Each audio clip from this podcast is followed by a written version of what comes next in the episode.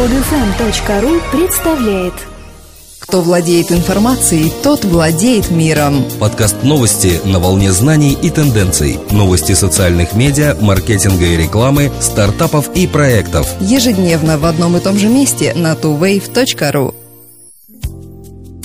Здравствуйте! Сегодня 26 ноября 2012 года. И с вами в студии, как обычно, Елена и Дмитрий – Facebook поворачивается в сторону Android. В компании началась неофициальная акция Droid Fooding, призывающая сотрудников переходить с iOS на Android. Руководство считает, что сотрудники серьезно возьмутся за исправление проблем в приложениях для Android только если сами начнут ежедневно с ними сталкиваться. Такая практика называется догфудинг от фразы «ешьте сами свой собачий корм» – dogfood. В интернете уже появились фото плакатов с призывами переходить на Android-устройства, которые развешаны на территории штаб-квартиры Facebook в Менло-парке. Содержание некоторых красноречиво говорит о причинах повышенного интереса компании iOS от Google. По прогнозам IDC, в 2016 году число пользователей Android вдвое превысит число пользователей iOS. Компания старается максимально облегчить тестирование своей следующей версии приложения под Android. Технология отправки сообщения об ошибке на этапе тестирования получила название «встряски гнева», когда в бета-версиях приложений типа Facebook for Android или Facebook Messenger возникает проблема, тестеру достаточно яростно потрясти свой телефон. При этом происходит автоматическое создание лога текущего состояния и отправка сообщения команде мобильных разработчиков.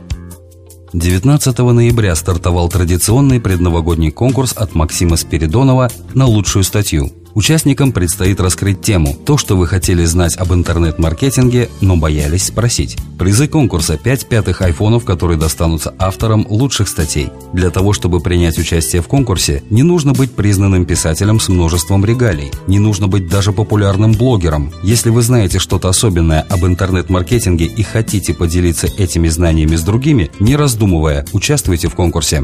Это может быть описание интересного бизнес-кейса, какие-либо особенности веб-продвижения или советы по маркетингу в сети. Инструкции для участника. Готовую статью нужно публиковать в своем блоге или оформить как заметку в социальной сети Facebook, ВКонтакте. После публикации нужно заполнить форму участника на странице конкурса. По e-mail координаторы конкурса сообщат вам о том, что ваша статья принята к участию. Один участник может предложить несколько статей. Окончание приема работ 5 декабря 2012 года, 24.00 по московскому времени. Компетентное жюри, состоящее из известных интернет-деятелей, выберет 5 победителей. Их имена будут объявлены до 10 декабря. Промежуточные итоги конкурса будут регулярно публиковаться в блоге Максима Спиридонова.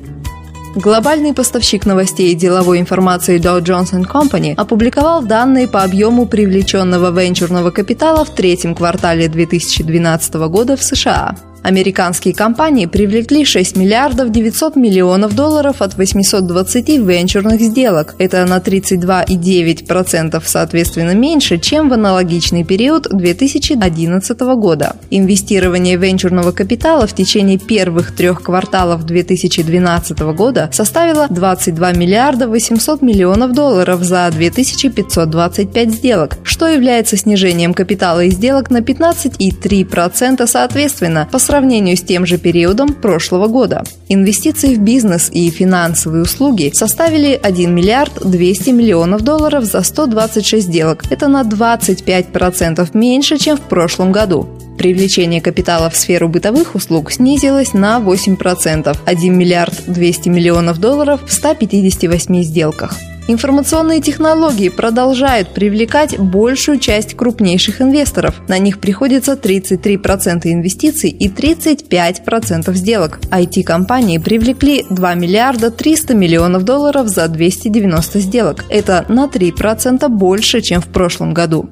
На инвестиции в возобновляемые источники энергии по-прежнему приходится наибольшее количество сделок в энергетическом сегменте – 162 миллиона долларов по 12 сделкам обозначены приоритеты нового фонда поддержки социально значимых интернет-проектов. Направление, в которое будет инвестировать новый фонд – дистанционное образование, социальные услуги и проекты, связанные с преобразованием городской среды таким проектам относятся, в частности, стартап бизнес-инкубатора МГУ Smart Start, проекты по трудоустройству Workl и Smart Staffing. Вне сферы интересов фонда – клоны западных интернет-магазинов и развлекательные стартапы. Проработанная конференция инвестиционного фонда появится в феврале 2013 года. Ориентировочный размер вложений для каждого стартапа от 100 тысяч до нескольких миллионов рублей.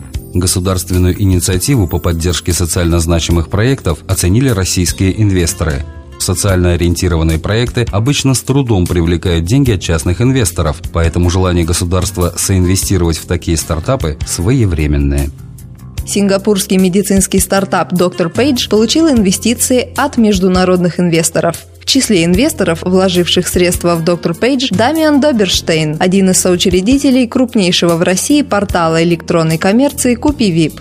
Сервис «Доктор Пейдж», призванный помочь пациентам из Юго-Восточной Азии подобрать себе врача, был запущен в июне 2012 года. За короткое время сайту удалось стать лидером рынка региона. Возможно, этому способствовала удобная платформа сервиса, которая позволяет пациентам найти доктора и записаться к нему на прием всего за несколько кликов. Для работников здравоохранения доктор Пейдж предложил CRM-систему, которая помогает оптимизировать поток пациентов и эффективность деятельности лечебного учреждения. В составе инвесторов Майкл Брэм, основатель и управляющий директор холдинга скидок Rebate Networks, Кристиан Гайзер и Тим Марбах, основатели немецкого сайта скидок Kaufda. Сингапурский портал охраны здоровья недавно выпустил новую версию приложения для iOS и iPad, которую можно загрузить на iTunes. Доступно также приложение для Android стартовал рейтинг украинских стартапов 2012. Победители будут определяться в двух номинациях. Собственно, рейтинг украинских стартапов и личность года. Личностью года станет один из людей, которые оказали влияние на рынок технологического предпринимательства и венчурного инвестирования.